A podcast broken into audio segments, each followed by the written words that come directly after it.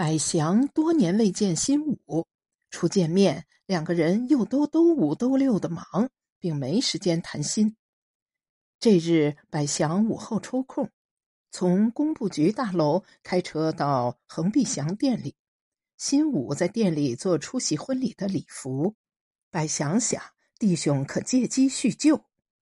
百祥上楼，亲手给新武试样，华达尼礼服，套一套壳子。前片后片再看一眼，新武不欢喜口袋盖，宁愿无盖。不过倒欢喜手巾带，到时候塞条银纹手巾，好看，配他个高个子，显洋气。百祥看试衣间无闲人，直截了当问：“新武，国民党军围剿红军，打得稀里哗啦了，你的老朋友们还好啊？你没卷在里头吧？”听说戴笠手段凶残，阿爸老头跟我谈，都担心你。新武没吱声，他任由百祥从他身上褪下光壳子，转身用手捏捏那礼服用的呢子。不过，既然百祥摆出等他回话的腔调，新武还是说了：“阿哥，不瞒你讲，我的痛苦是我那年回了北平，就没再见过那些老同学。”他们像跑离了上海、北平这些地方。我现在什么也不晓得，也没人见我。我想卷进去也没门路呀。说起来，你的朋友们是有品的。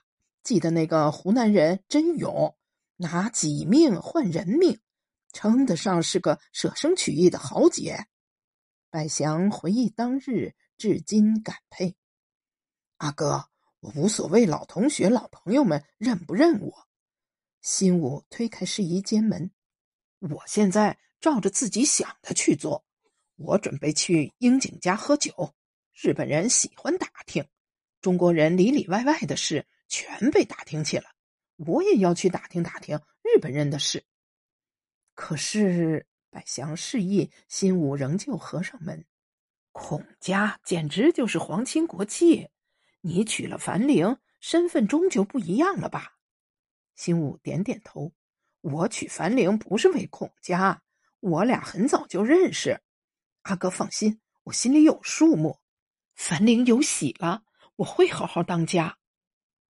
明明婚礼迫在眉睫，何府上下忙得像只大太阳下的蜂窝，女主角远伦却轻轻巧巧跑出门。约了孔繁玲在霞飞路国泰大戏院门口见面。远伦惦记尽地主之谊，樊玲难得来上海，马上又要大肚皮生小囡。现在白闲的一刻是一刻，将来他当孩子妈，看这个新武面相虽好，心眼粗，肯定不太会体恤老婆的。樊玲呀。多半会在北方渐渐变成家里的老妈子，所以啊，不谈将来，只顾眼前，先看蝴蝶演的新电影吧。望见樊玲穿着象牙色旗袍走来，这是她在北平做的旗袍。远伦心里埋怨自己，没顾到前日里应同樊玲一道做一身上海流行的款。现在上海旗袍流行大开叉。开叉高到大腿根儿，走路只见一条条白腿，好看啥？樊玲只剩一两个月能穿了，等肚子显了，乃至生了小孩，她回去北平哪有穿上海旗袍的机会呀？这么想着，远伦对终日里笑吟吟的樊玲歉疚极了。玲，电影要开场了，阿拉先去看，蝴蝶演的。看完电影就去恒碧祥店里，我找老师傅给你赶做旗袍，你穿了来我的婚礼。樊玲嗯一声，他什么都点头称好，从不拗远伦的意思。今天的电影《姊妹花》，市面上都说蝴蝶一人演两姐妹，电影皇后有绝活儿。看完电影回到霞飞路，远伦叫一辆灯样些的。甲等黄包车，同樊玲坐了往南京路来，不忘叹一声：“电影总演穷人被苦事，好像家里有点钱就没好人。”樊玲笑：“大小姐，你看看电影也好，小的天下有那么多苦命人在挣扎，你拔根毛确实比人家腿还粗。嘿嘿，说不定将来你就做上海滩慈善会老板娘，穷孩子看你是活观音娘娘。”远伦喊一声说。我追着二叔和阿哥早点放款给恒碧祥，多开店就多雇人，雇来的人捧起这饭碗，家里老婆孩子就不受穷。阿拉宁波人全是好人，做生意当老板自家辛苦，替找饭碗的人造饭碗。恒碧祥，上海滩上一流的洋装店，栖身南京路跟静安寺路交叉口上。马路对面就是跑马场，整个租界最时髦的阔佬们经常要从店门口经过，不小心就被灯样的橱窗西服或真人模特勾引进殿堂。赌马赢了的，往往第一件事就是冲出跑马场，跑进恒碧祥选面料做西服。所谓虚荣，落在男人身上，无非一身洋装行头罢了。华灯初上时分，恒碧祥店里电气灯通亮，明明暗暗，各色的高级面料闪烁柔和光泽。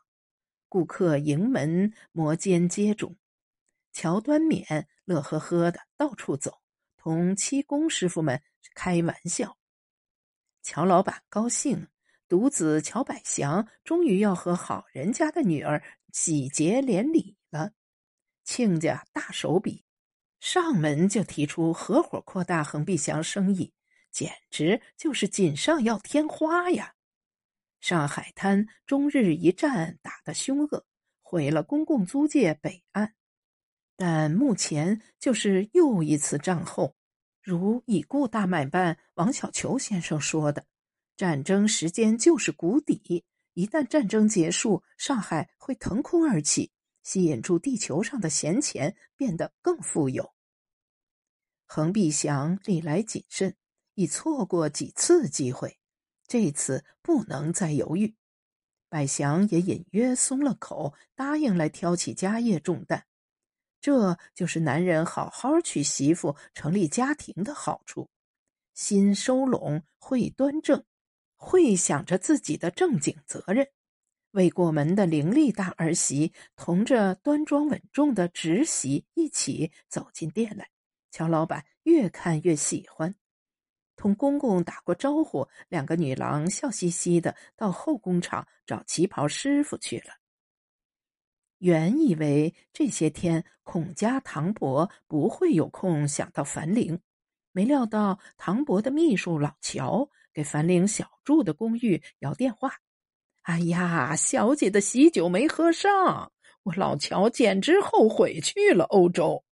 怎么样啊？听说夫君也姓乔，五百年前是一家狗。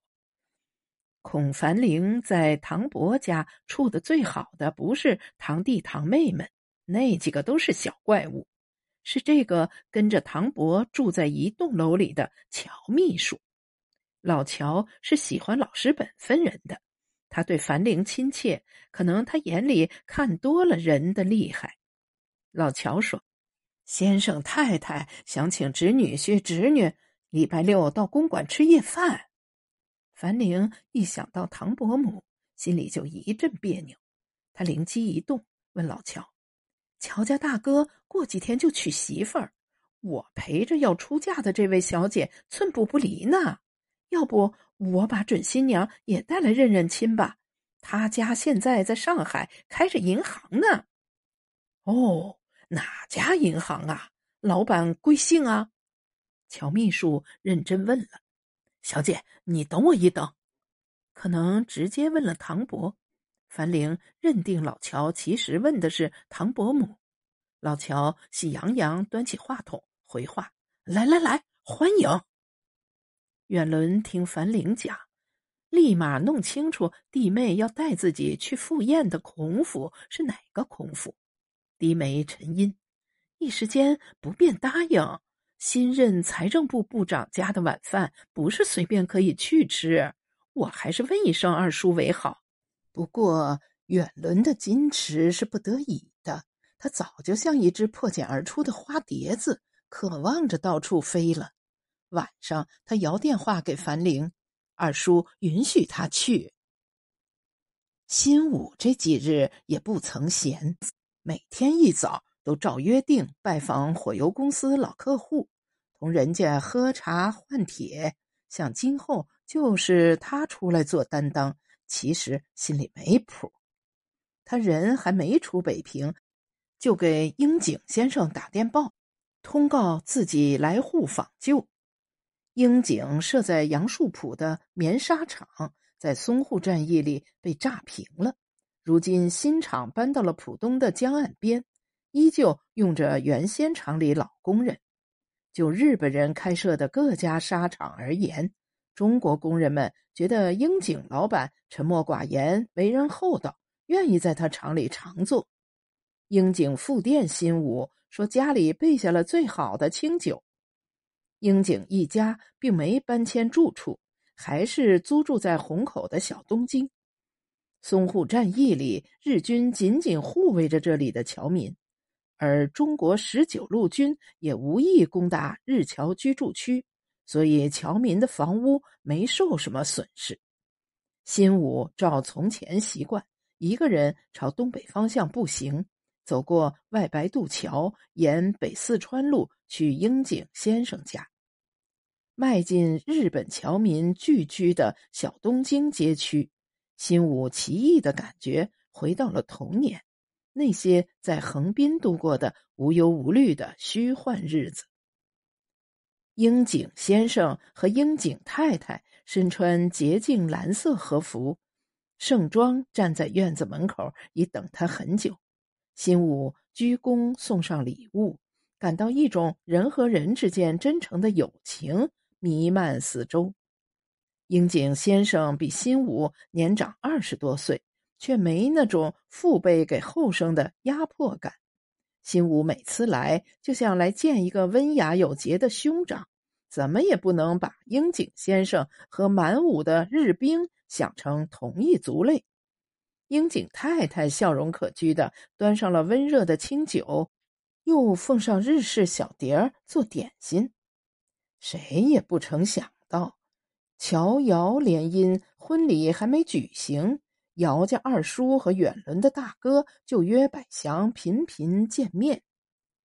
工部局大楼离外滩洋行大道很近，姚家控股的银行就设在江边洋行大楼里。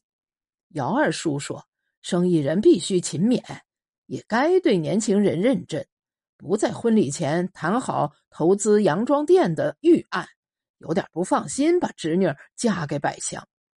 百祥晓得姚二叔一半是开玩笑，另一半作为生意人却是当真的。说到心底深处，百祥如今也有一展宏图的野心。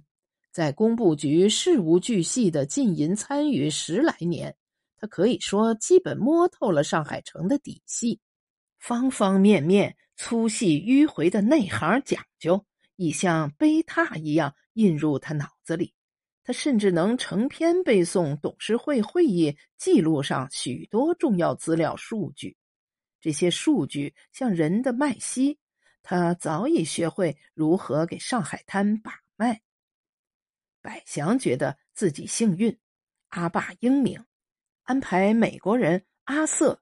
教授他上海滩人情世故，一窥人在面具背后的行止。二十岁之后，又如愿进到上海的心脏工部局去当差，从大城内里一探究竟。一上手便连续干了十年，得到了董事会上司和同僚们的信任。百祥现在通晓沪上百事。知道凡事怎么拿起，怎么铺开，又如何拿捏，如何收束并获益，他很想放手一试。百祥同姚二叔处的不错，姚二叔发现百祥是干才。你想，银行的钱哗哗的流出去，好比将美妇人撇在大街上过夜，得找到百祥这样的人照看才放心呀。赚钱法门各行各业相似，只缺懂行又肯亲身把控的能人。百祥同意樊玲带自己的未婚妻一起去孔府认亲，新武当然得陪着去，自己就不必了。至于是否就此邀请孔部长携夫人出席乔瑶两姓婚宴，百祥并不起劲。新武倒不犹豫，问清了日子，送一套旧西服到店里熨烫，准备好同樊玲、远伦一起上西爱贤思路孔府去。礼物全由两个女子拟议准备，新武只负责押运。乔秘书来电话说，请略微早到。樊玲担心远伦和新武不从容，就把他那堂伯讲的家常，人家都叫他夫子的，笑嘻嘻的一个好好先生，出过洋，对女人特别客气，是好相处的，就是忙。他太太嘛，你们上海人该比我们更熟悉些个，待亲戚也顶客气的。我们就去叫几声唐伯、唐伯母，吃了饭就告辞。